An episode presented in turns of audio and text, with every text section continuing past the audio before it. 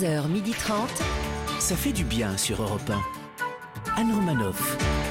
Bonjour à toutes et à tous, ça fait du bien d'être avec vous ce jeudi sur Europe 1. On est masqué. Euh, Olivier Véran va nous parler ce soir pour nous annoncer encore des Oh. catastrophes. On n'en peut plus. Mais, On a mais on est, on a hâte. On a hâte. Mais en attendant, eh ben, on est là. Ça commence à être du sérieux entre lui et sa copine. D'ailleurs, pour officialiser sa relation, hier, il lui a demandé si elle voulait bien partager la taxe d'habitation, le romantique Ben H. Elle a dit non. Bonjour Anne, bonjour la France. Elle, quand elle a vu le montant de ses impôts locaux, elle s'est demandé s'il n'y avait pas des pièces secrètes chez elle. Elle ne savait pas qu'elle vivait dans l'appartement de Rihanna. Du coup, ce matin, elle en a profité pour faire quelques longueurs dans sa baignoire. Léa Londo. Et j'ai failli me noyer. Bonjour. Il n'a pas participé aux enchères pour la 5G. De toute façon, il n'a toujours pas fini de payer son iPhone 2. Il vit avec son temps, mais à son rythme. Régis Maillot est là. Je ne comprends pas du tout cette présentation. Les animaux sauvages vont être interdits dans les cirques. Elle aimerait interdire les fourmis dans son placard, les guêpes sur la terrasse des restaurants, mais pas le tigre dans son moteur ni les papillons dans son cœur. En tout cas, avec elle, on n'a pas le cafard. Elle bah, dis peut toujours sortir ses griffes. L'indomptable Anne Roumanoff. On est ensemble jusqu'à 12h30. Au sommaire aujourd'hui, Régis Maillot reviendra sur les ambitions présidentielles de Rachida Dati, car elle l'a dit I want to be a president. Yes. Ensuite, nous recevrons l'humoriste Florent Père pour son nouveau spectacle Nature à partir de ce soir au théâtre Trévise à Paris. Puis nous évoquerons Montaigne avec le philosophe André Comte-Sponville. Ben H tentera de philosopher comme quoi tout arrive. Et nous jouerons à deviner qui je suis avec à gagner ce matin un séjour Thalasso dans un hôtel 5 étoiles. Et ça, ça fait du bien. 11h30.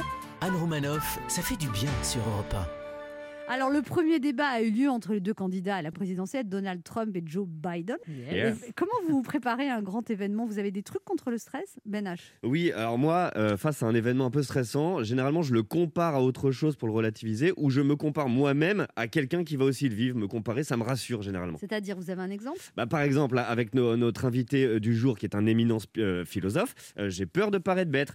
Et puis, bah, je me dis qu'il y a les autres chroniqueurs à côté de moi, ça devrait aller. Oh, mais qu'est-ce qu'il est mauvais. On le ça. sait, on le sait. Je suis un peu la caution intellectuelle dans cette équipe, les amis. Oui, oui. Régis Maillot, vous avez une technique pour éviter le stress dans les grandes occasions? Oui, tout à fait. Moi, j'envoie ma doublure. Vous avez une doublure? Oui, j'ai une doublure qui me remplace pour toutes les prises de parole que j'ai pas envie d'assumer. Et vous êtes satisfait de votre doublure? Bah, faudrait poser la question euh, directement à Monsieur Maillot. Europe 1. Ça fait du bien de le dire. Régis Maillot, dans une interview donnée au célèbre magazine britannique Le Times, Rachida Dati a déclaré I want to be president. Eh ben, ça doit être ça qu'on appelle l'humour anglais. I want to be president, qui signifie en français je vais bien le niquer, ce gros joufflu de Xavier Bertrand. Alors, interrogé sur ses projets d'avenir, Rachida Dati a répondu au célèbre quotidien d'Outre-Manche Gagner l'élection présidentielle de 2022. Ben, rien que ça. J'espère que tu as prévu un plan B, Rachida, parce qu'il y a de monde sur la petite annonce. Alors, la question qu'on se pose tous ici, c'est pourquoi le Times a décidé de se faire le relais officiel de cette candidature? Eh ben, Parce que dès qu'ils en ont l'occasion, les Anglais adorent se foutre de la tronche des Français. Ici, Londres. 60 ans après le général de Gaulle, l'iconoclaste Rachida Dati a décidé de s'adresser au peuple de France pour lancer un grand appel. Non pas pour entrer en résistance, mais pour déposer un dossier de candidature afin de décrocher un CDD de 5 ans avec logement de fonction F12 en plein Paris. Eh ouais, on aura eu l'appel du 18 juin de Général et la demande d'appel de Rachida Dati du 28 septembre. Alors évidemment, depuis l'annonce, les réactions plus ou moins aimables se multiplient. Je cite Il y en a marre de toutes ces gonzesses qui veulent me piquer mon boulot. Alors c'est pas une réaction de Jean-Marie Bigard, mais de Ségolène Royal. Pauvre Ségolène Royal, vous avez pour exister, elle a dû accepter un boulot de chroniqueuse sur LCI. Elle va finir par présenter la météo des plages sur Alouette FM. Et dans un an, on la retrouve démonstratrice de, de chabichou dans le Leclerc de Dazac de Poitiers. Eh bien, n'en déplaise à tous ces grincheux phallocrates, moi je dis Rachida Dati, yes she can. C'est vrai, elle a toutes les qualités pour, un- être, euh, pour incarner une candidature de droite. Bah déjà les casseroles. Je vous rappelle qu'elle est ouais. visée par une enquête pour corruption, trafic d'influence et abus de biens sociaux. Cinq ans après Fillon, c'est la base pour entamer une bonne défaite électorale. Et puis Rachida Dati, c'est l'assurance de la victoire. Elle a le vent en poupe. Euh, On sent une adhésion populaire à son endroit. Je veux dire, elle vient quand même réussir l'exploit de ne pas gagner la mairie de Paris. Rachida, c'est la revanche de la France d'en bas. Elle explique d'ailleurs dans son interview au Times, je cite. Oui, j'essaie de traduire. Je me suis battu toute ma vie contre l'élite. Bon, elle s'est surtout battue pour y entrer. hein. Et puis Rachida, c'est une femme politique d'expérience, de rassemblement. C'est quand même la seule garde des Sceaux qui, pour réformer la justice, avait décidé de supprimer les juges.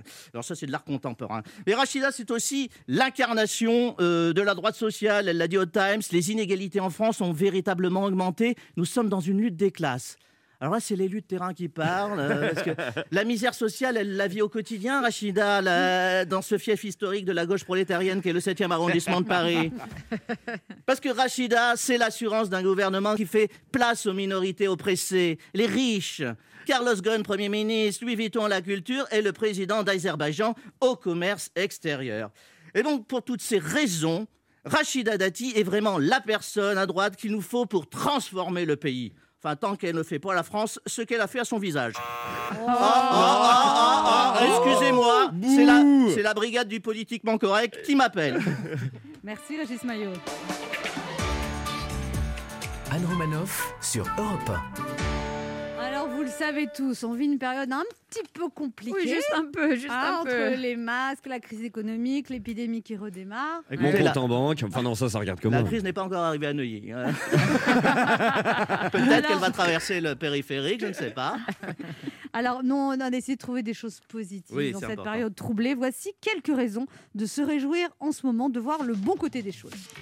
Alors oui, c'est vrai que les bars et restaurants ferment beaucoup plus tôt. Eh bien, dis-toi que ta nouvelle conquête, tu la ramèneras plus vite chez toi. Ah, ça c'est tout toi. Alors oui, il faut limiter les interactions sociales, mais si parmi ces interactions, il y a ton ex, ton patron et ta belle-mère, c'est toujours ça de positif. Euh, bah, la fermeture des bars à 22h a complètement changé ma façon de boire des verres. Ah bon, vous en buvez moins? Euh, non, j'en bois autant, mais plus vite. Le truc bien avec le masque, c'est quand on voit pas quand je fais la gueule. Là, par exemple, si je te dis qu'avec ton masque, t'es ridicule, tu fais la gueule? Devine. Alors oui, euh, le bar ferme à 22h, mais gros avantage à Paris, vu le prix et ta consommation par heure, d'ici un mois, tu t'achètes une bagnole. Moi, je me réjouis de la crise sanitaire. Grâce à l'épidémie, je suis devenu un autre homme. Avant, quand je trouvais un prétexte pour ne pas amener ma, ma compagne à Venise, elle me reprochait d'être radin. Maintenant, elle reconnaît que je suis tout simplement prudent. Comme c'est bientôt mon anniversaire et que j'ai jamais envie de le fêter, je vais transformer mon appart en bar. Comme ça, à 22h, tout le monde dehors. Oh bah c'est sympathique. C'est bien. Ça m'a donné une belle idée de leur, leur truc. Là, il y a des masques, du gel. Ah, toutes ces interdictions sont un peu masochistes, vous trouvez pas? Allez, parle-moi mal, Jean Castex, dis-moi des horreurs. Ok, je vais fermer les restos à 22h. Oui, encore Oh, je vais fermer les salles de sport. Ah oui Anne Romanoff sur Europe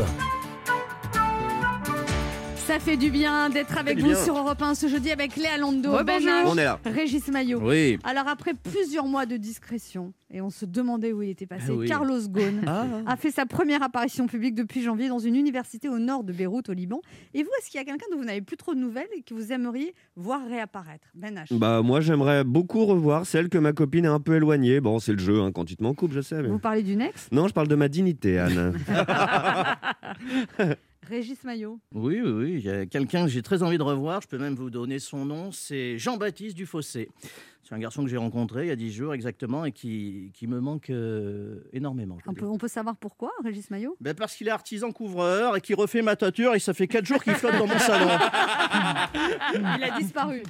C'est le monde de notre jeu qui s'appelle comment, Léa? Devinez qui je suis. Europe 1, Anne Romanoff. Le principe est simple, deux auditeurs en compétition. Chacun choisit un chroniqueur qui aura 40 secondes pour faire deviner un maximum de bonnes réponses parmi une liste qu'il découvrira quand je lancerai le chrono. Aujourd'hui, nous sommes le 1er octobre. Vous devez deviner des personnalités qui fêteront leur anniversaire ce mois-ci. Et Ah, on vous offre une pause Ah oui. bien-être à deux de trois jours, trois nuits à Bandol, dans un des neuf instituts Talazur Thalassothérapie et Spa en France. C'est l'hôtel Île Rousse Talazur qui vous accueillera.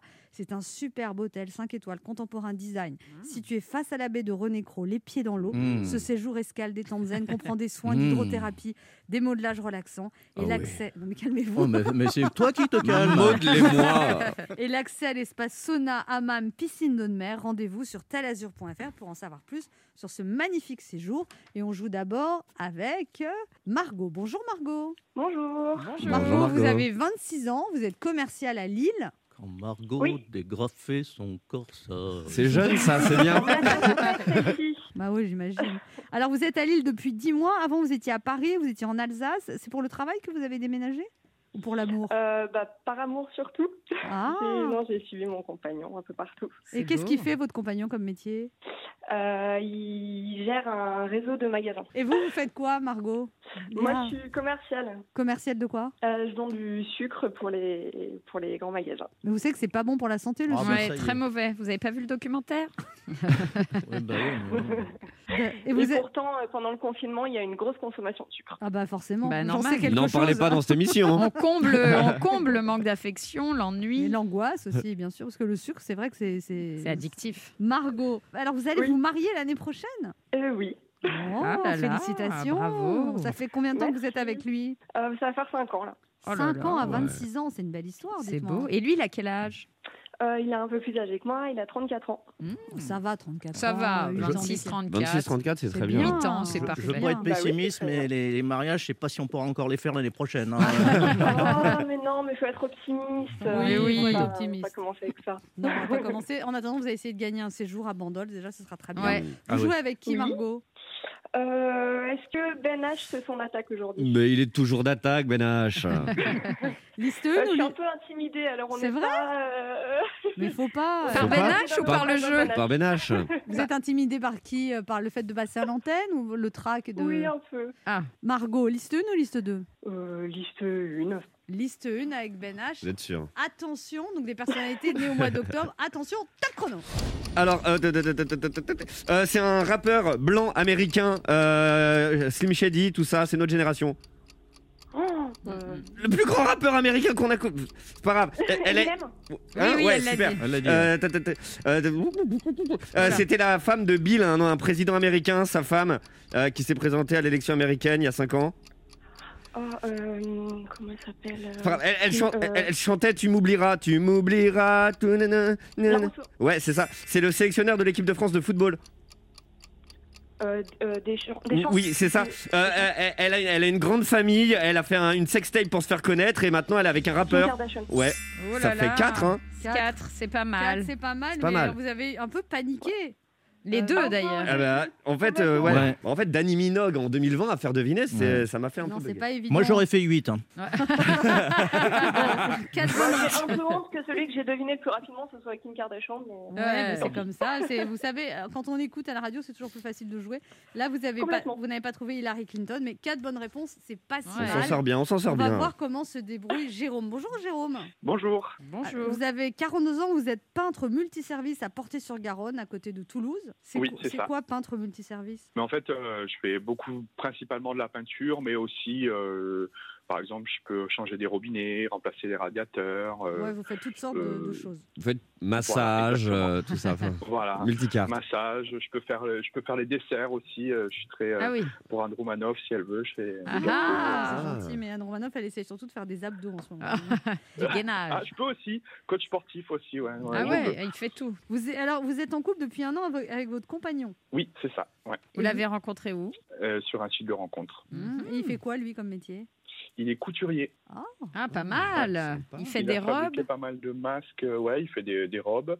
Euh, J'ai une fille qui a 11 ans. Il est en train de faire de lui faire une robe d'ailleurs.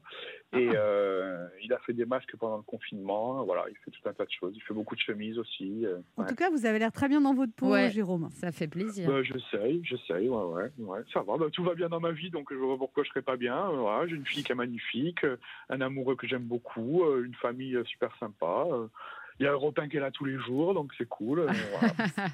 Donc, vous Si on pouvait tous être heureux comme ça. Ouais, clair. soyez pas jaloux du bonheur des autres, Ben H? Non, c'est pas de la jalousie, c'est de l'envie. Alors, Jérôme, vous prenez la liste 2, vous jouez avec qui? Euh, avec euh, Léa. Avec Léa Lando. Alors, il Oui, faut, il dépasser quatre bonnes réponses pour partir en week-end à Bandol. Attention, top Allez. chrono. Euh, alors, euh, elle, c'est une nageuse très connue. Elle avait écrit le nom de son mec dans sa main. Tout à fait. Euh, elle, bah, c'est une actrice. Elle joue avec dans The Holiday avec euh, Jude Law. Elle est très belle. Elle joue dans Titanic avec Leonardo DiCaprio. Oui. Lui, il chante Je te donne. euh, son album. Tout à fait. Ensuite, elle, elle jouait dans Chouchou et Loulou avec Jean Dujardin. Une com- Alexandra Lamy. tout à fait. Euh, lui, euh, il fait Merki Bongour, un humoriste qui joue avec Dieudonné. Euh, Elie, Elie Semoun. Oui, euh, lui c'est un gros rappeur qui est dans euh, NTM. Euh, Joey Star. Voilà. Le, le Allez. déséquilibre des Six. listes est incroyable. Oh là là, arrête, c'est pas vrai. Moi, j'ai. Danny Minogue, Cédric Villani. Non, mais Non, mais Non, ça, c'est vrai. C'est pas vrai, que- je suis désolée. Il y avait Alexandra Sublet, il y avait euh, Nicole Diego Croisi, Maradona. et il a Christophe Mahé, Bruno Non, non, mais Mars. vous énervez pas. En tout cas, euh, Je suis désolée. je démissionne de cette émission. Vous ne m'entendrez plus. Jérôme, un petit cri de joie, vous avez gagné. Ouais, c'est super, Vous avez gagné une pause bien-être à deux de 3 jours et 3 nuits à Bandol, à l'hôtel 5 étoiles Île Rousse Talazur. Ce séjour escale des zen comprend des soins d'hydrothérapie, des modelages relaxants et l'accès à l'espace sauna, hammam, piscine de mer. Allez voir sur talazur.fr. Bravo Super, merci beaucoup. Il y aura du rosé Bah, Bah, euh, ouais, Ah. à Bandol, Ah, il suffira d'en oui. prendre. Vous trouverez Faites ça. attention, hein, c'est c'est- c'est- c'est pas, le- c'est pas à à Île Rousse, à l'hôtel Bandol. Hein. Vous trouvez pas, on peut se tromper dans les transports, c'est pénible. Non, c'est à Bandol, euh, le- les- l'hôtel Île Rousse. Bon. Margot, Bon, super. Bah, bravo Jérôme. hein. oh, bah, Oh, c'est elle est gentil, chou. Elle a l'esprit. Coubertin. Ouais. Et puis surtout, merci Ben H. Ouais, bah, écoutez, vu, que, vu quand même c'est l'organisation de l'émission qui est responsable de votre défaite, Anne s'engage à payer le champagne à votre mariage. Quoi Non, je tente un truc. Il est fou. Non, non, déjà, vous avez un lot de consolation et d'ailleurs qui est valable également pour Jérôme. Vous gagnez tous les deux le livre audio réalisé par Europe 1 pour Audiolib. Un jour viendra Couleur d'orange de Grégoire Delacour, lu par Cyril Romoli. Audiolib, écoutez, c'est un livre à découvrir en librairie et sur audiolib.fr. Et puis Margot, comme vous êtes sympathique, Ouais. euh, en plus vous, êtes- vous avez un bon esprit, Ouais. vous rejouez avec nous d'ici un mois. Et j'espère que cette fois-ci, vous gagnerez. Il suffit de me choisir moi et pas Ben H. Oui, mais j'ai peur de me faire gronder en fait si je perds. Voilà. Oh, mais non Vous terrorisez les Moi, auditeurs. au moins, je suis sympa. bah, vous, vous choisirez Léa alors. Vous rejouez avec nous en tout cas d'ici un mois, Margot. D'accord? Je vous remercie, bonne journée. Au Continuez revoir. à nous écouter et vous, Jérôme, profitez bien de ce séjour. Merci beaucoup. Oui, plein de bonheur. hein. Merci beaucoup. Pour jouer avec nous, laissez un message avec vos coordonnées sur le répondeur de l'émission 3921, 50 centimes d'euros la minute, ou via le formulaire de l'émission sur le site europe1.fr. Restez avec nous sur Europe 1. On se retrouve dans quelques instants avec Léa Lando, Oui, oui, Régis oui. Maillot, Ben Oui, H à tout de suite. et notre premier invité Florent Père qui joue son nouveau spectacle Nature à partir de ce soir Ouais, au théâtre Trévise à Paris et en tournée dans toute la France.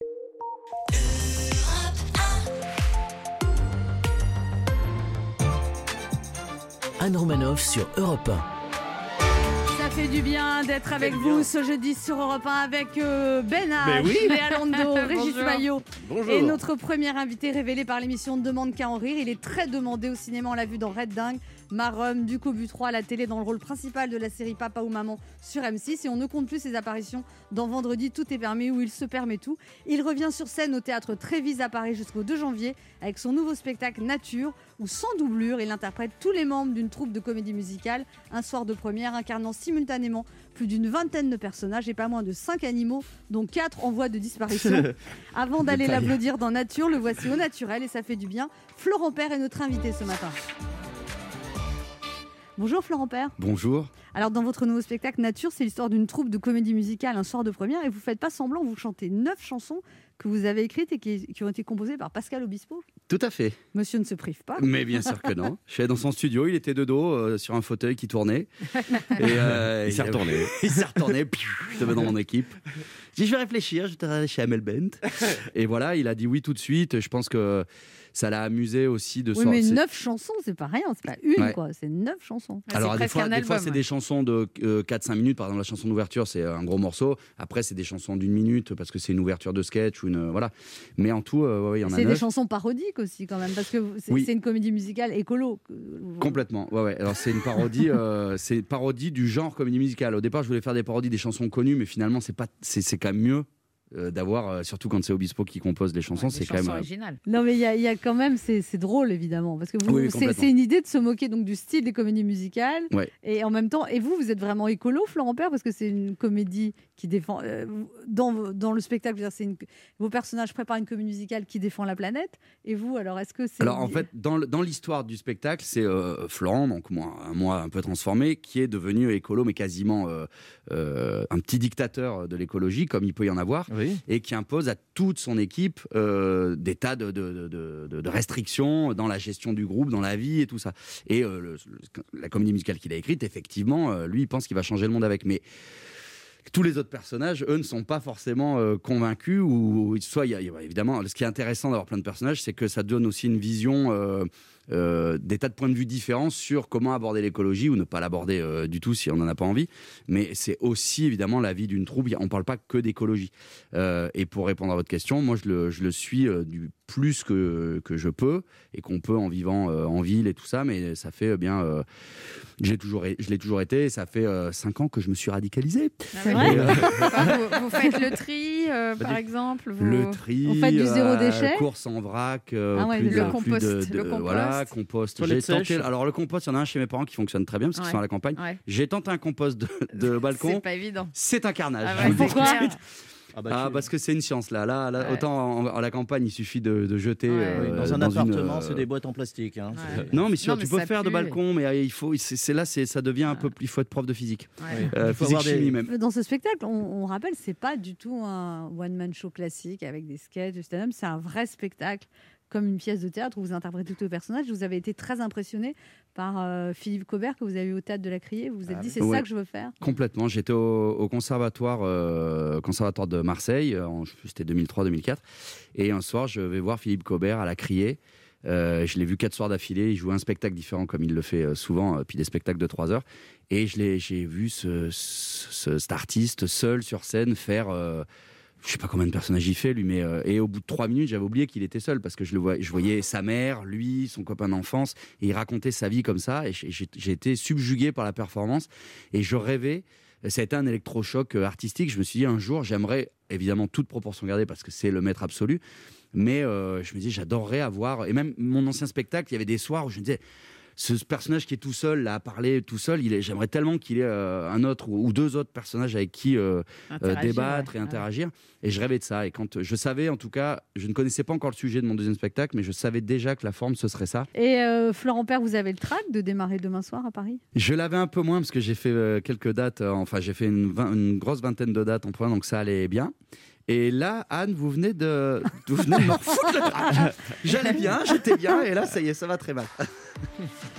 On se retrouve dans un instant pour la suite de cette émission avec notre invité Florent Père venu nous parler de son nouveau spectacle Nature à partir de demain soir au Théâtre Trévise à Paris. Et il y a aussi des dates euh, en province. 17 octobre Cerise, 18 octobre Lyon, 8 novembre Bois d'Arcy c'est complet, 15 novembre Lyon, 17-18 novembre Saint-Galmier c'est complet, 19 novembre Bellevrive sur Allier, 24-25 novembre Nantes et 10 décembre Roissy. Ne bougez pas, on revient. Anne Romanoff sur Europe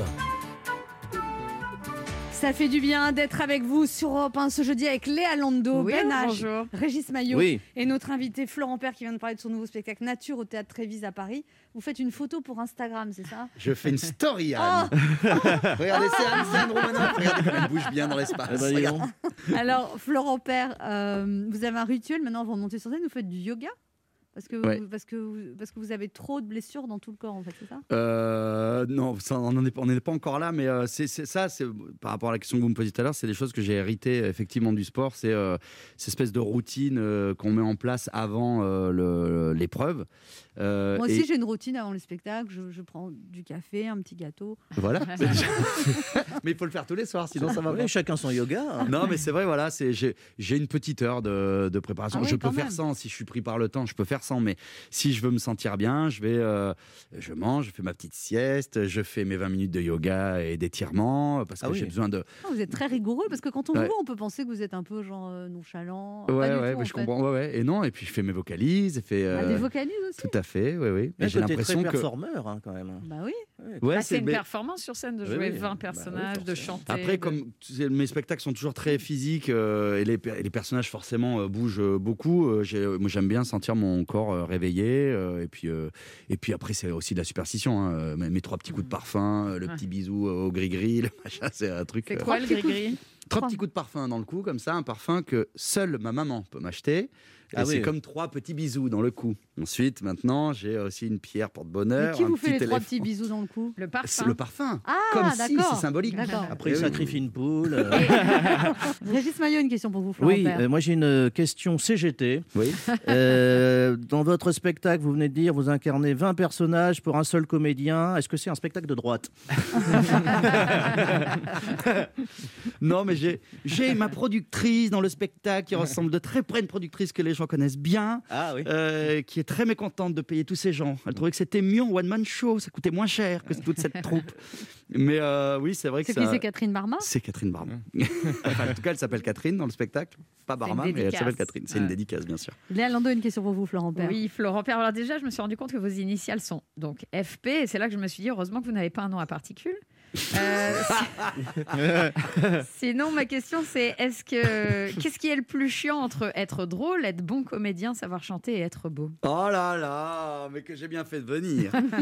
oh, vous savez, chacun son fardeau, chacun sa croix à porter. J'assume, j'assume. Bon, voilà, les, les dieux se sont penchés sur ce berceau. Non, non, bah, non, mais vous savez, euh, pour faire de réponse, c'est aussi euh, ce que je trouve rassurant, c'est que le travail euh, finit toujours par payer plus ou moins. C'est-à-dire que je ne savais pas chanter. euh, Je chantais quand j'étais gamin parce que Ouais. mon père est pianiste. euh, et il me faisait chanter dans la boîte de nuit euh, familiale, donc je chantonnais. Mais après, j'ai arrêté pour le sport. J'ai fait une comédie musicale en 2013 à Bobino euh, qui s'appelait Spamalote, qui était mise en scène par PEF, où je partageais un- le, le rôle du prince avec euh, Arnaud Ducret. Et quand j'ai été pris, j'étais pris pour la comédie et le directeur musical s'apprêtait à réécrire la chanson en disant il y arrivera jamais, c'est Ouais. pas possible. Parce qu'il y avait un duo, après le reste j'étais dans les chœurs, mais il y avait un duo quand même. Et je me suis accroché et le, le prof de chant qui faisait partie de la, la troupe à cette époque-là est devenu mon prof de chant et ça fait depuis 2013 que je fais des vocalises euh, comme un gros débile. Et, euh, ou même ma femme d'ailleurs s'est foutue de moi à plusieurs reprises parce qu'elle rentrait des fois à la maison, j'étais là en train de chanter du Johnny, euh, faux, mal, pas faux mais mal. Et petit à petit, avec cette idée qu'un jour, je, que je n'ai plus la limite, si je veux mettre des chansons dans le spectacle, je pourrais. Le, ce jour est, est arrivé. Je dis pas que je sortirai un album demain, mais je pense que les chansons tiennent la route. Et, euh, et pareil pour tout le reste, le- la, la Vous avez technique. travaillé en fait. Ouais, c'est le travail, ça. voilà, le- la technique de, de- de jeu, de faire tous les personnages, c'est euh, du travail. Et, euh, et je suis pas du tout le premier. Enfin, Brel l'a dit mieux et avant moi euh, Ouais. euh, que c'est voilà, c'est 10% de, de talent et 90% de travail. Et je pense que c'est vrai. L'écriture, c'est pareil. Aznavour écrivait tous les jours, tous les jours, tous les jours. Il n'a pas écrit que des chefs-d'œuvre. C'est parce qu'il a écrit tous les jours que après il devenait génial. Et euh, je crois beaucoup au travail en fait. Prenez-en de la graine. Oui, c'est ça. On va y penser, on va y réfléchir. Vous êtes- vous n'êtes pas nombreux sur ce créneau. euh, Du de- travail Ouais. ça, c'est clair. L'action qui fait du bien.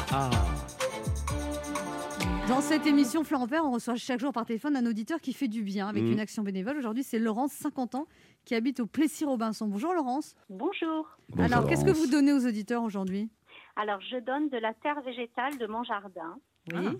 Voilà, c'est Mais- dans une ancienne zone forestière avec des châtaigniers, euh, des châtaigniers centenaires. C'est une très bonne terre. Et vous en donnez combien? J'en ai beaucoup, j'en ai 80 mètres cubes. Ah oui. Oula, mais faut un- Ça représente quoi euh, Un en camion? C'est un gros camion, ça. Oui, mais on peut venir euh, simplement pour en chercher avec quelques sacs pour Parce en que moi, j'ai un prendre. scoot. euh, J'ai voilà. un scooter. et- on, peut- on peut passer chez vous, on prend une petite poignée, on repart, c'est sympa. Donc Laurence, euh, si on veut euh, de la terre végétale, alors on peut prendre juste un seau, on peut prendre euh, 80 mètres cubes. Et ben, on vous appelle et vous êtes au Plessis-Robinson, on passe chercher cette terre, c'est ça? Voilà, tout à fait. Eh ben, merci beaucoup Laurence. On, vous- les auditeurs qui veulent de la terre gratuite. Bien sûr, bah, vous appelez le 3921 et on vous donnera les coordonnées de Laurence. Merci Laurence. C'est pas commun quand même. Au revoir. c'est pas commun. C'est Mais- vrai. Et chaque jour, on repousse le concept un peu plus loin, quoi. C'est... C'est quand même. Non, mais euh, moi, je veux bien un peu de terre, mais je- dans l'idée, le... Bon, faut- je réveille le matin, Aujourd'hui, j'offre des, je vais appeler des, Anne des os de Roman. poulet, voilà, parce que j'ai pas mal d'os de poulet. Je vais appeler Anne Romanov pour lui donner un peu de terre, moi, parce que je sais plus quoi en faire. Tu sais, mec, il se réveille, il a La plein de terre. Qu'est-ce qu'on fait? On va appeler Anne Romanov. Merci Florent Père d'être passé nous voir. On rappelle que ce soir, vous serez sur la scène du théâtre Trévis. Vous avez très peur. Non, pas du tout. Pour la première de ce spectacle Nature, où vous interprétez à vous tout seul 20 personnages. Merci d'être passé nous voir, c'était un plaisir. Merci à vous, merci beaucoup. Anne Romanoff sur Europe 1. Ça fait du bien d'être avec vous sur Europe 1 ce jeudi 1er octobre avec Léa Lando, Re-bienvenue à tous. Ben H. Régis Maillot. Bonjour. Et nous accueillons maintenant un philosophe français, un professeur illustre, un membre du comité consultatif national d'éthique. C'est aussi un auteur à succès avec son petit traité des grandes vertus, ses vidéos sur YouTube où il explique la philosophie avec des mots simples ont beaucoup également de succès. Mais aujourd'hui, c'est l'homme amoureux que nous recevons. Il vient déclarer sa flamme au philosophe Michel de Montaigne avec son dernier livre, Le Dictionnaire amoureux de Montaigne, paru chez Plomb.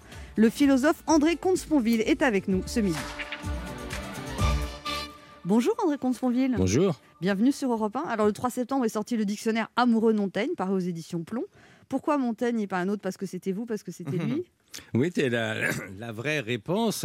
Quand les éditions Plomb m'ont proposé de faire un dictionnaire amoureux sur un sujet de mon choix, euh, j'ai un peu hésité, euh, mais finalement, le seul sujet qui m'est vraiment tenté, mais alors passionnément, c'était Montaigne. Alors pourquoi Montaigne? Euh, D'abord parce que c'est l'un des plus grands écrivains français. Le plus grand écrivain français, disait André Gide, qui s'y connaissait en littérature. Moi, je dirais l'un des deux plus grands écrivains français. L'autre étant Victor Hugo. Et Mais ça dit assez à quel niveau on se situe. On se situe. Sauf que cet écrivain de génie est aussi, ce que n'était pas Victor Hugo, un excellent philosophe. Et un excellent philosophe qui a lu tous les anciens, que tous les modernes vont lire, autrement dit, qui est en quelque sorte comme la plaque tournante de, de, de l'Occident. C'est là qu'on passe du, du Moyen Âge euh, au, au temps moderne finalement. Et puis enfin, euh, cet écrivain de génie, ce grand philosophe, est un type merveilleux. Et tous les plus grands l'ont dit, on ne peut pas lire Montaigne sans avoir le sentiment de rencontrer un ami. Et c'est la conjonction entre cette extrême admiration et ce sentiment d'intimité, d'échange, de dialogue qui donne à la lecture de De Montaigne ce charme tout à fait singulier. Alors je vais lire euh, votre introduction, André Comte-Sponville. Euh, à propos de Montaigne, vous écrivez Quel esprit plus libre, plus singulier, plus incarné? Quelle écriture plus souple, plus inventive, plus savoureuse? Quelle pensée plus ouverte, plus lucide, plus audacieuse? Celui-là ne pense pas pour se rassurer ni pour se donner raison, n'écrit pas pour faire joli ni pour faire semblant, ne vit pas pour faire une œuvre. Il ne croit guère à la philosophie, il n'en philosophe que mieux, se méfie de l'écrivaillerie et lui échappe à force d'authenticité, de spontanéité, de naturel, ne prétend à aucune vérité, en tout cas à aucune certitude, et fait le livre le plus vrai du monde, le plus original, et par là le plus universel, ne se fait guère d'illusions sur les humains, et n'en est que plus humaniste, ni sur la sagesse, n'en est que plus sage, et quel auteur plus de quatre siècles après sa mort, qui demeure si vivant, si actuel, si nécessaire? Oui, mais écoutez, tous C'est écrit, hein. C'est un homme- c'est un homme amoureux, écrit, écrit. Oui, c'est très joliment écrit. Euh, oui, c'est le plus libre des esprits libres. Euh, c'est un vrai philosophe, mais sans doctrine. Je dirais c'est un philosophe sans philosophie. Vous savez, le philosophe Wittgenstein, l'un des plus grands philosophes du XXe siècle, euh, a écrit La philosophie n'est pas une doctrine, c'est une activité. Eh bien ça, c'est tout à fait montagnien. À la limite, Montaigne n'a pas de doctrine, il a des tas d'opinions, d'idées, mais comme il est sceptique, il sait très bien qu'il peut se tromper. D'ailleurs, comme il a déjà changé d'avis sur tel ou tel point, il sait que rien n'est définitif. Il aime la vérité plus que la certitude, parce qu'il sait que la certitude absolue nous est à jamais interdite. Alors que la plupart des philosophes, reconnaissons-le, aiment la certitude davantage que, que la, La- vérité. Et La vous, vous, la- avez, vous- vous avez, vous, la certitude, André Comte-Sponville, que, que, que Montaigne est un philosophe extraordinaire. Donc vous avez des certitudes aussi. Oui, mais ça, personne ne le contestera. Mais par contre, toutes les vérités auxquelles nous pensons avoir accès, surtout sur les points métaphysiques, l'existence de Dieu, une vie après la mort, sommes-nous libres ou déterminés, qu'est-ce que la justice, etc., reconnaissons que la part de, de doute est extrême. Et puis à la limite, vous savez, qu'est-ce qui peut prouver que je ne suis pas en train de rêver que je suis avec Anne Roumanoff Qu'est-ce qui peut me prouver qu'en ce un je suis dans le studio d'Europe 1 Puisqu'il m'arrive vous- de rêver et d'être convaincu de la vérité de Est-ce mon que vous rêve. voulez Et que je donc, vous pince L'argument du rêve qu'on trouve chez Montaigne, chez Descartes, qu'on trouve chez tous les, les sceptiques, il est parfaitement pertinent. Vous savez, la grande formule de Woody Allen. Il se pourrait que rien n'existe et que tout ne soit qu'illusion. Mais dans ce cas, j'aurais payé ma moquette beaucoup trop cher. Ça, c'est montagnien, vous voyez, parce que même la certitude que le monde existe, que vous avez une vraie moquette chez vous, en toute rigueur, vous ne pouvez pas le prouver. Essayez de me prouver que je ne suis pas en train de rêver. C'est évidemment impossible, vous voyez. Et donc, il y a cette distance critique, cette espèce de, de, de légère euh, euh, ironie face à nos plus grandes certitudes, La- mais a fortiori sur les questions métaphysiques. Et puis, c'est autant des guerres de religion, où les gens se tuent pour de prétendues certitudes sur des choses qu'ils ignorent. Montaigne écrit magnifiquement C'est mettre ses conjectures à bien haut prix que d'en faire cuire un homme tout vif. Ce sont les, brûlés- les bûchers de l'Inquisition, vous voyez. Or, on ne se tue que pour des conjectures. Personne ne va se tuer pour savoir si deux et deux font quatre, vous voyez. On ne se tue paradoxalement que pour ce qu'on ignore.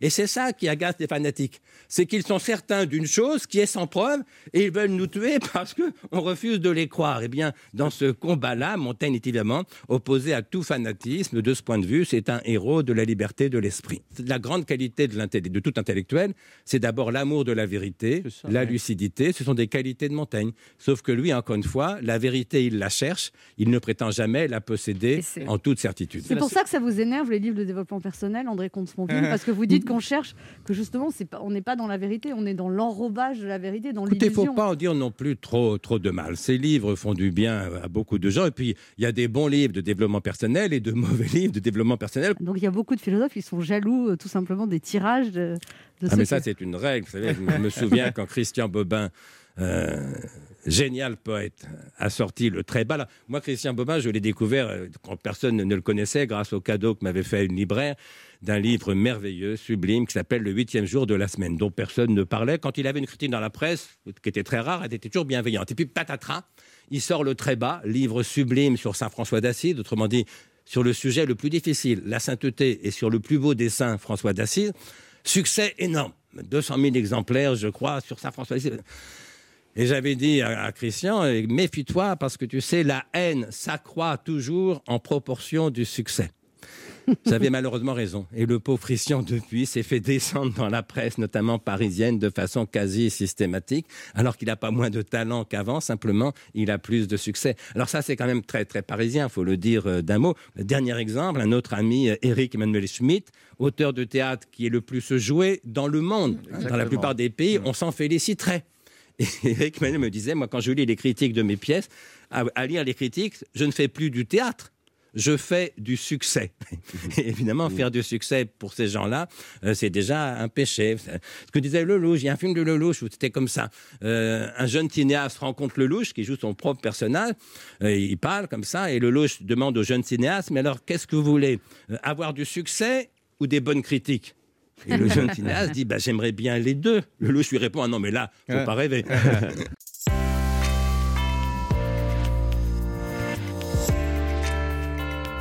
Il est midi sur Europe 1. On revient dans deux minutes avec notre invité. André Comte-Sponville. Mais tout de suite, les titres d'Europe Midi avec vous, Patrick Cohen. Bonjour Patrick. Bonjour Anne, bonjour à tous. À la une d'Europe Midi, la concertation avec les maires de grandes villes sur les mesures anti-Covid.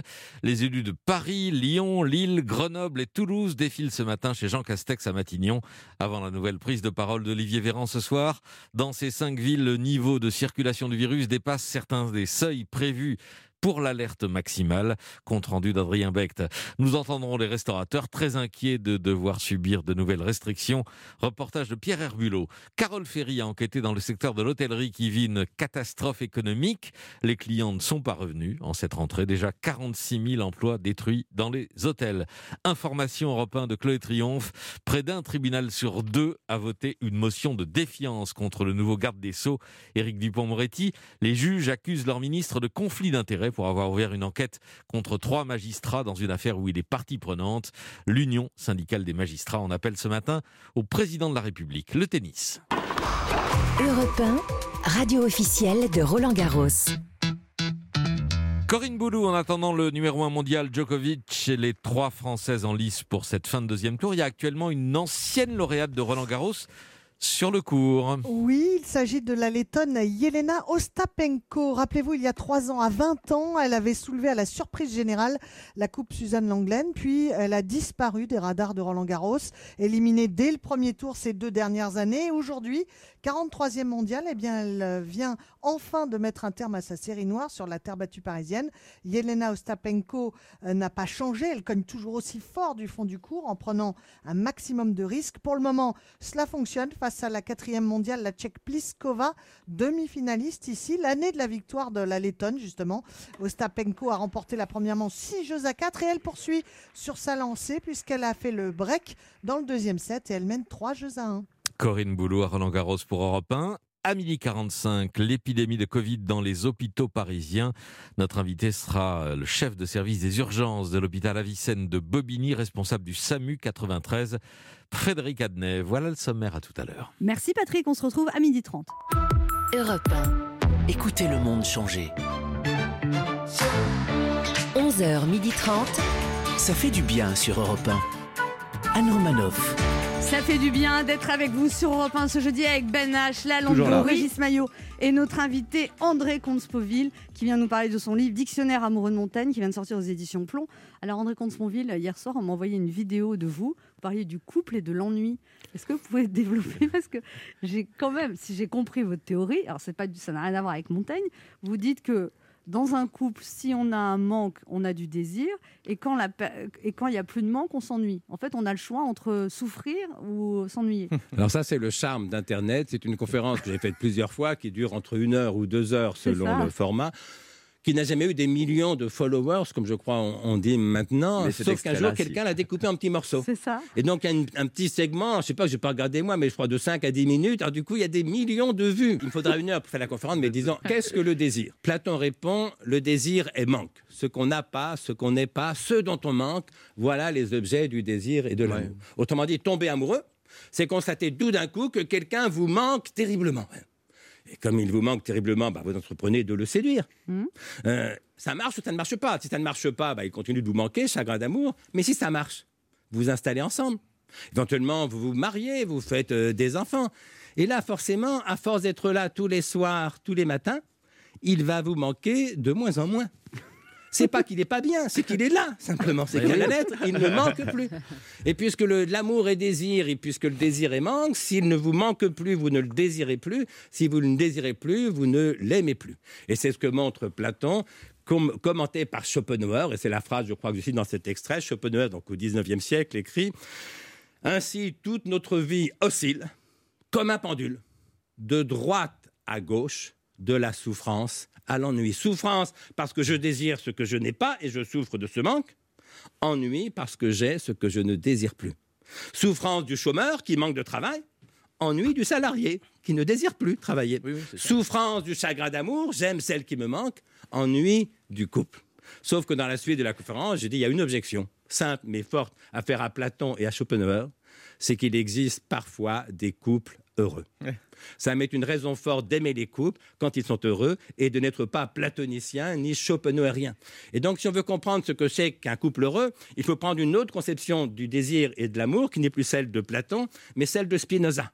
Parce que Spinoza, au XVIIe siècle, en Hollande, écrit L'amour est une joie qu'accompagne l'idée d'une cause extérieure. Aimer, c'est se réjouir, comme disait déjà Aristote, qui de ce point de vue est du même côté que, que Spinoza. Être amoureux, c'est découvrir que quelqu'un vous manque. Être heureux en couple, c'est quoi? C'est vous réjouir de l'existence de cet homme, de cette femme. C'est vous réjouir de votre vie partagée. C'est de réjouir de votre, c'est vous réjouir de votre amour mutuel. Et donc, on a deux conceptions de l'amour. L'amour comme manque, Platon, Schopenhauer. L'amour comme joie, Aristote, Spinoza. Alors, évidemment, euh, on voudrait avoir les deux. Aimer passionnément une personne qui vous manque alors qu'elle est là tous les soirs, tous les matins. Arrêtez de rêver. Donc, si c'est la passion, si c'est la passion que vous voulez, allez d'histoire d'amour en histoire d'amour. C'est ce qu'on appelle le Mais après tout, pourquoi pas? Sauf que l'expérience prouve qu'on s'en lasse assez vite. On a envie de quelque chose à bâtir dans la durée. On a envie que l'existence de l'autre soit une joie euh, pleine. Et donc, moi, la déclaration, l'exemple que je prends souvent, c'est la Saint-Valentin. Euh, Peut-être avez-vous dit, messieurs, ça personnellement dans ce sens-là, à votre compagne le 14 février dernier. Ma chérie, euh, ça fait 15 ans qu'on vit ensemble, toi et moi. Eh bien, tu vois, depuis 15 ans, je suis aussi amoureux de toi qu'au premier jour. Tu me manques autant qu'au premier Tous jour. les hommes ont dit ça au moins une fois. C'était gentil, mais bien sûr, c'est faux. C'est simplement Évidemment. un gentil mensonge. Un mensonge dans un couple, c'est toujours inquiétant parce qu'il faut savoir euh, où s'arrête la gentillesse et où commence la lâcheté. Surtout lorsqu'il s'agit d'un homme chez qui les deux qualités, gentillesse et lâcheté, sont tellement proches qu'elles sont en vérité à peu près indiscernables. Bref, messieurs, lors de la prochaine Saint-Valentin, Je dis rien, dites moi. plutôt, non, non, dites plutôt à votre compagne, ma chérie, ça fait 16 ans qu'on vit ensemble, toi et moi. Ah oui. Eh bien, tu vois, depuis 16 ans, la principale cause de joie dans ma vie, C'est que tu existes et que tu es ma femme. C'est quand même autrement important et autrement émouvant que faire semblant absurdement de manquer de celle qui d'évidence ne vous manque plus, puisqu'elle vous fait ce cadeau bouleversant depuis 15 ou 16 ans de partager votre vie et votre lit. Autrement dit, le manque Il faut le vivre quand il est là. J'ai rien contre la passion amoureuse, mais n'espérez pas que ça va durer. Et donc le couple heureux, qu'est-ce que c'est qu'un couple malheureux? C'est un couple qui est tombé de Platon en Schopenhauer. Quand il n'y a plus de manque, il ne reste que l'ennui. Qu'est-ce que c'est qu'un couple heureux? C'est un couple qui est monté de Platon en Spinoza. Quand il n'y a plus de manque, il reste la joie. Et bien évidemment, la joie, c'est quand même mieux que l'ennui. Et donc, mieux vaut un couple heureux que les couples qui font semblant de l'être. Et Montaigne, alors qu'est-ce qu'il dit sur le couple, André Constant Alors Montaigne, c'est différent parce que lui, euh, il préfère l'amitié à À l'amour. Alors quelle différence est-il entre les deux? Bah, L'amitié, c'est la fusion des âmes.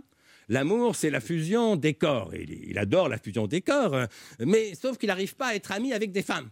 Alors qu'il a été merveilleusement ami avec Étienne de la Boétie. Non, mais même grand- vous, vous, vous, vous, vous supputez, parce qu'à un moment, il parle, il, il dit qu'il aime autant les enfants d'Étienne de la Boétie que je sais pas. Oui, oui, moi vous je vous pense qu'il demandez s'il n'a pas couché avec. Je pense qu'il se la joue un peu, comme, disent, euh, comme diraient mes, mes enfants.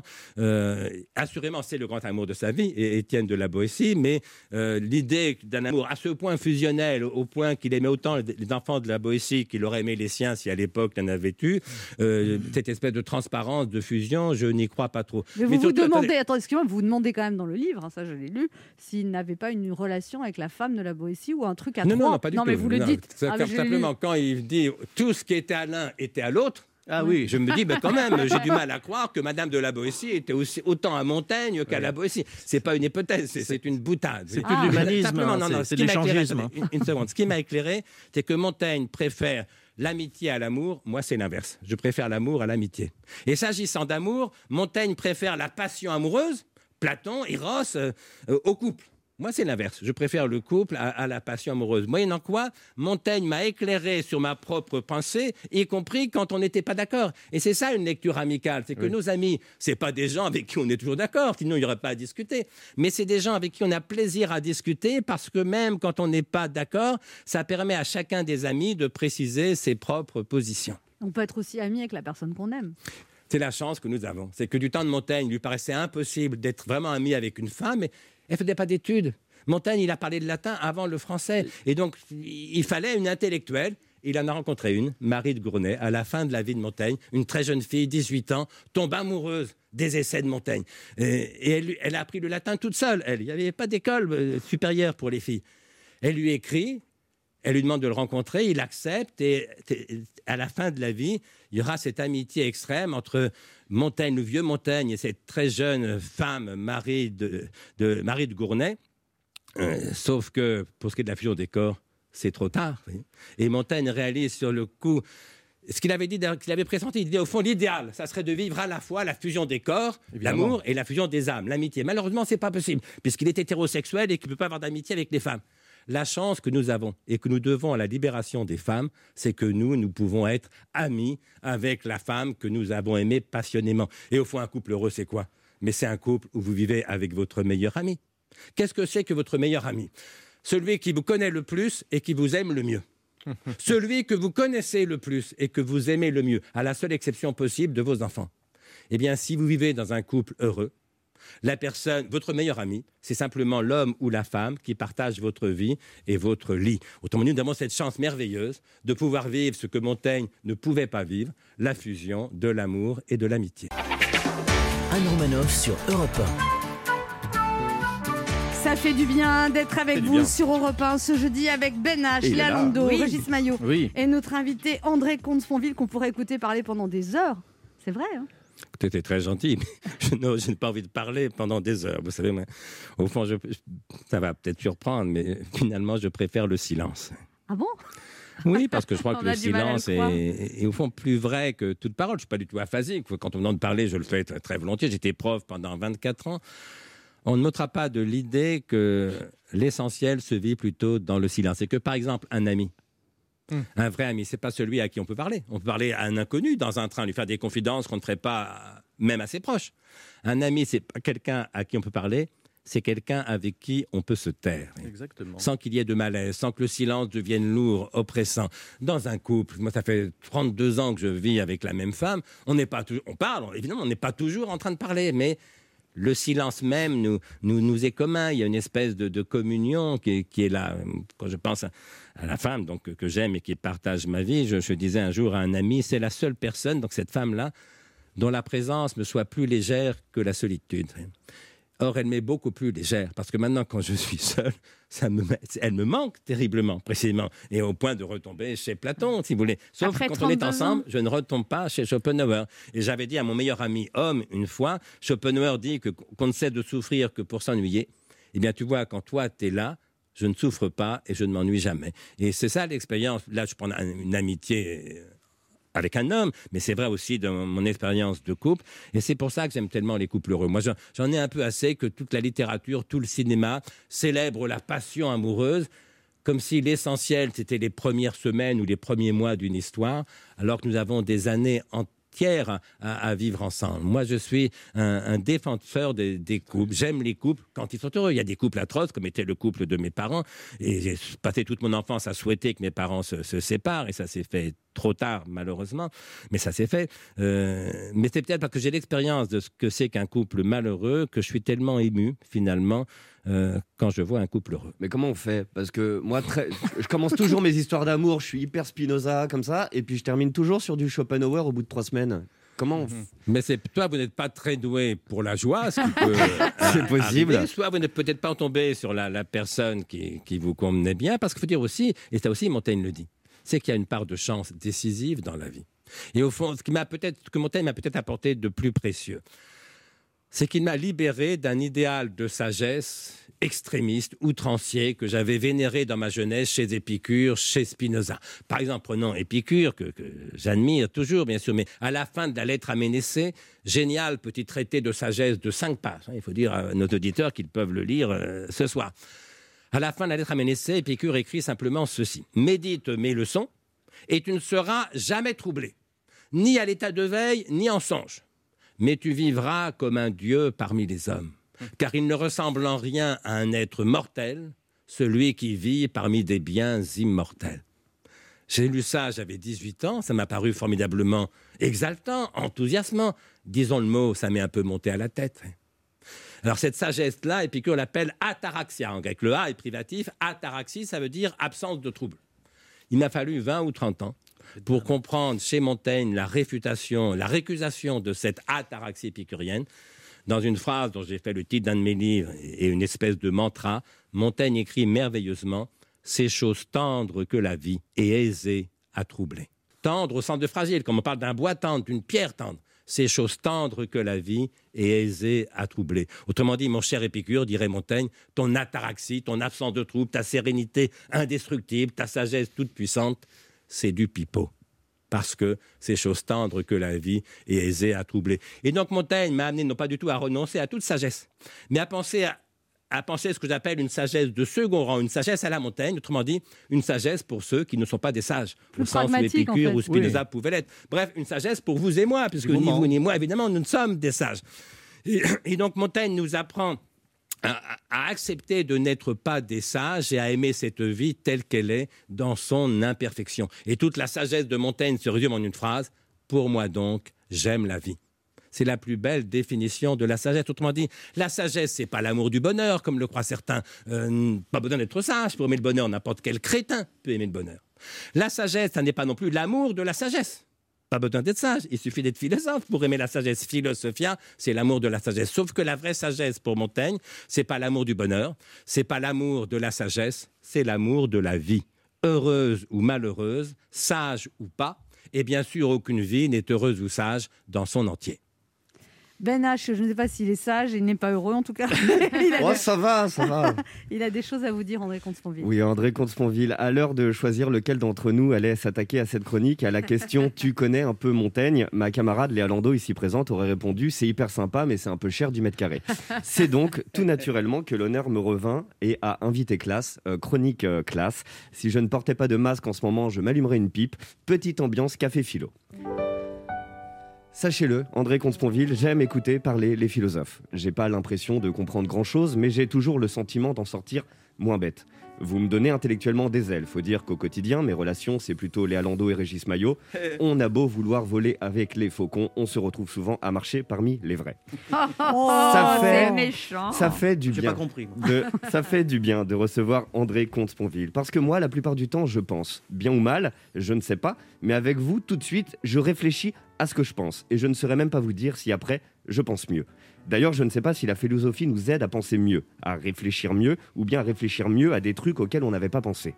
Dans tous les cas, avec des philosophes tels que vous, André Consponville, on prend le temps de penser. Aujourd'hui, dans nos sociétés, on n'a plus le temps de penser. Trop occupé qu'on est à essayer de penser à tout, dès qu'on a enfin du temps, on veut juste penser à rien. D'ailleurs, très souvent, hein, quand tu demandes à quelqu'un à quoi tu penses, il te répond je ne pense à rien. Et le pire, c'est que si c'est une Instagrammeuse qui te le dit, bah, c'est sans doute vrai. Et c'est un fait. Tout le monde philosophe. Se poser des questions, c'est déjà philosopher. Par exemple, en se demandant faut-il privilégier la santé des vieux au détriment de l'ivresse des jeunes, c'est déjà philosopher. Est-ce que philosopher sur la fermeture des bars, c'est forcément de la philosophie de comptoir? Je ne sais pas. Bref. Après avoir dit tout ça, je n'ai toujours pas parlé de l'objet de ce papier, euh, Montaigne. Alors je pourrais vous parler de son humanisme, de la beauté de ses mots, de son rapport à l'histoire, de l'écho qu'il fait à notre société. Mais je pourrais tout aussi bien vous recommander le livre d'André Comte-Ponville, Dictionnaire amoureux de Montaigne, chez Plomb. Parce que moi, avant de l'avoir entre les mains, ce livre, je me disais seulement, c'est hyper sympa Montaigne, mais c'est un peu cher du mètre carré. Le quart d'heure bienfaiteur. Alors, euh, on demande euh, chaque jour à nos invités de faire un cadeau aux auditeurs. Quel cadeau vous offrez aux auditeurs, André Comte-Ponville Moi, je leur fais le cadeau de découvrir Montaigne, et éventuellement pas, pas par mon livre, si- s'ils le veulent, mais je crois que c'est le plus beau cadeau qu'on puisse faire. Et ce dont je suis très reconnaissant, c'est que c'est la première fois depuis que mon livre est sorti, donc depuis plus d'un mois, qu'on me fait parler de Montaigne davantage que de la Covid-19. Ça fait du bien. Dans 200 ans, j'espère bien que plus personne ne se souviendra de la Covid-19 et j'espère bien que dans 200 ans, on lira toujours Montaigne. Merci à vous. Merci André Comte-Sponville. Si vous voulez donc gagner ce livre, un exemplaire de ce livre dédicacé par André Comte-Sponville, vous appelez le 3921. Le premier ou la première gagnera ce livre. Merci André Comte-Sponville d'être Merci passé à nous vous. voir. Merci. On rappelle ce, ce livre très copieux, hein, parce qu'on en a pour son argent 656 pages quand même, sur un dictionnaire amoureux de montagne aux éditions Plomb. On se retrouve demain à 11h sur Europe 1 et tout de suite Europe Midi avec Patrick Cohen.